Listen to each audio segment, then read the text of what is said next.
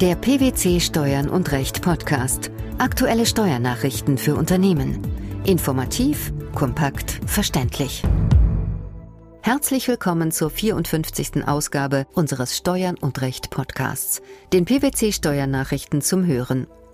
In dieser Ausgabe beschäftigen wir uns mit folgenden Themen. Handelsrecht. Lieferklausel Incoterm DDP begründet Bringschuld im internationalen Warenkauf. Umsatzsteuer. Regelung für Reparaturen an beweglichen körperlichen Gegenständen wird vereinfacht. Zweitmarkt für Lebensversicherungen. Anlage in gebrauchte Lebensversicherungen ist kein Gewerbebetrieb. Gelegentlich sind sich Vertragsparteien nicht im Klaren darüber, welche Auswirkungen bestimmte Liefer- oder Handelsklauseln haben. Einen instruktiven Fall hat der Bundesgerichtshof jüngst in einem Urteil vom 7. November 2012 entschieden. Worum ging es? Der Bundesgerichtshof stellte Folgendes klar. Verwenden die Parteien bei einem internationalen Warenkauf als Lieferklausel den Incoterm Delivered Duty Paid, kurz DDP, mit einem im Einfuhrland genannten Bestimmungsort, vereinbaren sie hiermit nicht nur eine Regelung zur Gefahr- und Kostentragung, sondern bestimmen damit auch einen konkreten Lieferort und begründen somit eine Bringschuld des Lieferanten. Im Ausgangsfall stritt die in Köln ansässige Klägerin mit einer südkoreanischen Handelspartnerin, mit der sie in ständiger Geschäftsbeziehung stand. Sie hatte von ihrer Lieferantin Lichtwellenleiter bezogen, diese zu Glasfaserkabeln verarbeitet und damit verschiedene Unternehmen in Deutschland beliefert. Warum klagte sie? Aufgrund von Mängelrügen ihrer Endkunden verlangte die Klägerin von ihrer Lieferantin vor dem Landgericht Köln Schadensersatz. Die Beklagte rügte dort allerdings die fehlende internationale Zuständigkeit deutscher Gerichte und berief sich darauf, dass der Erfüllungsort nach dem UN-Kaufrechtsübereinkommen grundsätzlich der Ort der Niederlassung des Verkäufers sei und die Parteien keine hiervon abweichende Vereinbarung über den Erfüllungsort und den Gerichtsstand getroffen hätten. Die gewählte Lieferklausel DDP Cologne, die übersetzt Lieferung frachtfrei und verzollt Köln bedeutet, regele lediglich die Gefahr und Kostentragung. Das Landgericht Köln folgte dieser Argumentation und wies die Klage als unzulässig ab. Der BGH urteilte aber anders. Weshalb? Mit dem Incoterm DDP Cologne ist Köln als Erfüllungsort vereinbart und darüber zugleich die Zuständigkeit des dortigen Gerichts begründet worden. Fehlt ein übereinstimmender oder sonst erkennbarer Parteiwille betreffend den Liefer- oder Leistungsort, ist für die Bedeutung der Lieferklausel insbesondere auf die Anwendungshinweise der Internationalen Handelskammer zurückzugreifen. Danach hat der Verkäufer bei einem Beförderungskauf die geschuldete Lieferleistung am benannten Bestimmungsort als Bringschuld zu erfüllen. Die Vertragsparteien sollten sich über die prozessualen Wirkungen der von ihnen gewählten Incoterms bewusst sein, um nicht von ungewollten Erfüllungsorts- und Gerichtsstandsvereinbarungen überrascht zu werden, die sich aus ihnen ergeben können. Die Entscheidung, ob eine Reparatur im Einzelfall als Werklieferung oder als Werkleistung zu gelten hat, ist oft sehr schwierig. Denn häufig trifft bei Reparaturen ein nicht ganz unbeträchtlicher Materialaufwand auf einen nicht ganz unbeträchtlichen Arbeitsaufwand. Wann und warum kann der Frage nach Werklieferung oder Werkleistung eine entscheidende Bedeutung zukommen. Diese Frage ist besonders in Fällen mit Auslandsbezug wichtig, weil der Leistungsort einer Werklieferung anders zu bestimmen ist als der einer Werkleistung. Nur in bestimmten Fällen, in denen das bearbeitete Gut in ein Drittland ausgeführt wurde, galt bisher eine Vereinfachungsregelung.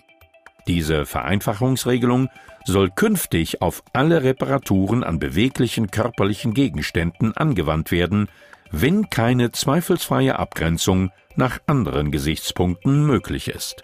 Wie kann eine solche Abgrenzung aussehen? Im ersten Schritt soll eine Abgrenzung aus der Sicht des Durchschnittsverbrauchers versucht werden. Anders ausgedrückt, würde ein Durchschnittsverbraucher sagen, er habe eine Lieferung erhalten, oder würde er sich auf den Standpunkt stellen, ihm sei eine Dienstleistung erbracht worden?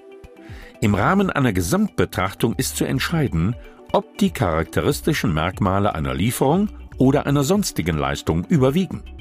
Das Verhältnis des Werts der Arbeitsleistung zum Wert des verwendeten Stoffes kann dafür ein Anhaltspunkt sein, ist für sich genommen aber nicht entscheidend. Und was passiert, wenn keine zweifelsfreie Abgrenzung nach den genannten Grundsätzen möglich ist? Dann wird die Vereinfachungsregelung angewandt. Von einer Werklieferung kann ausgegangen werden, wenn der Entgeltanteil, der auf das verwendete Material entfällt, mehr als 50 Prozent beträgt. Wichtig zu wissen ist, dass sich das Schreiben ausdrücklich auf Reparaturen an beweglichen körperlichen Gegenständen bezieht. Fälle wie die erstmalige Installation von Gegenständen oder Reparaturen an Grundstücken und Gebäuden sind also ausdrücklich nicht eingeschlossen. Die Vereinfachungsregelung ist also in einem Fall anwendbar, in dem die Abgrenzung nicht zweifelsfrei möglich ist. Dies lässt sich auch so auslegen, dass nur im Zweifel auf die Vereinfachungsregelung zurückgegriffen werden darf. Was folgt daraus? Daraus folgt, dass die Vereinfachungsregel nicht schematisch, vor allem also nicht auf eindeutige Fälle angewandt werden sollte. Zum anderen müssen Unternehmer sich in Fällen einer kaum eindeutig abzugrenzenden Reparatur aber nicht mehr auf anfechtbare Erwägungen einlassen. Etwa ob die Leistung eher den Charakter einer Lieferung oder einer sonstigen Leistung hat oder was ein Durchschnittsverbraucher wohl dächte. Ab wann gilt das BMF-Schreiben? Das Schreiben des Bundesfinanzministeriums ist auf alle Umsätze anzuwenden, die nach dem 31. Dezember 2012 ausgeführt werden.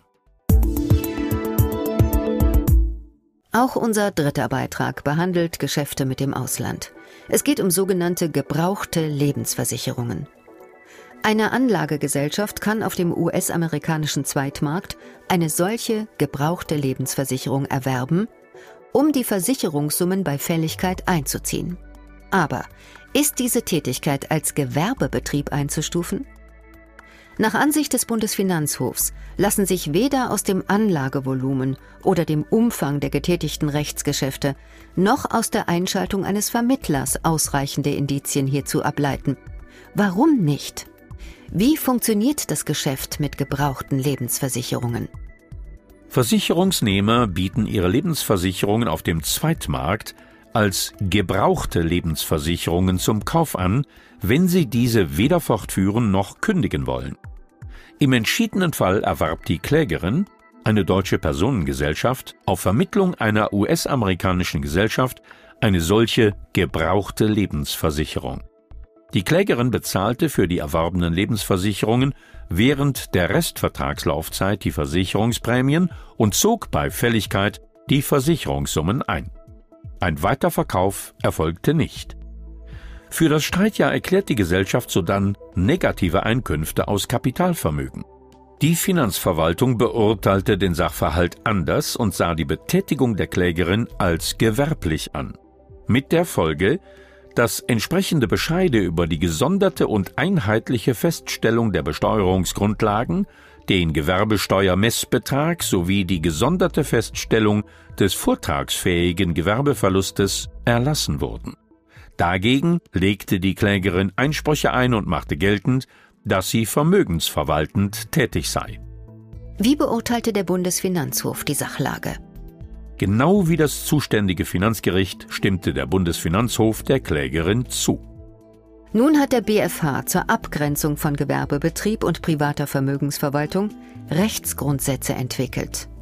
Für am Zweitmarkt erworbene Lebensversicherungen sind sie um wirtschaftsgutspezifische Gesichtspunkte zu ergänzen. Was gilt es demnach zu beachten? Gemäß den Rechtsgrundsätzen des obersten Finanzhofs wird die Grenze der privaten Vermögensverwaltung zum Gewerbebetrieb überschritten, wenn nach dem Gesamtbild der Betätigung und unter Berücksichtigung der Verkehrsauffassung die Ausnutzung substanzieller Vermögenswerte durch Umschichtung gegenüber der Nutzung der Vermögenswerte im Sinne einer Fruchtziehung aus zu erhaltenden Substanzwerten entscheidend in den Vordergrund tritt. Außerdem wird der Kernbereich der Vermögensverwaltung in 14 Satz 3 der Abgabenordnung durch Bezugnahme auf Regelbeispiele abgegrenzt. Ferner ist die Vermögensverwaltung nicht abschließend definiert. Sie wird in der BFH-Rechtsprechung negativ dadurch bestimmt, ob die Tätigkeit dem Bild entspricht, das nach der Verkehrsauffassung einen Gewerbebetrieb ausmacht. Welches Fazit kann man also ziehen? Nach den vorgenannten Maßstäben gehen der Erwerb und das Halten gebrauchter Lebensversicherungen sowie der Einzug der Versicherungssumme im Regelfall nicht über den Rahmen der privaten Vermögensverwaltung hinaus. Voraussetzung ist allerdings, dass diese Vorgänge den Beginn und das Ende einer in erster Linie auf Fruchtziehung gerichteten Tätigkeit darstellen. Daher ist nach Ansicht des Bundesfinanzhofs auch hier nur dann von einer gewerblichen Tätigkeit des Erwerbers auszugehen, wenn sich dieser wie ein Händler oder Dienstleister verhält. Die Bringschuld im internationalen Warenkauf, die Vereinfachungsregelung für Reparaturen an beweglichen körperlichen Gegenständen sowie der Zweitmarkt für Lebensversicherungen. Das waren die Themen der 54. Ausgabe unseres Steuern und Recht Podcasts, den PwC Steuernachrichten zum Hören. Wir freuen uns, dass Sie dabei waren und hoffen, dass Sie auch das nächste Mal wieder in die PwC Steuernachrichten reinhören. Steuerliche Beiträge zum Nachlesen finden Sie in der Zwischenzeit unter blogs.pwc.de Steuern und Recht.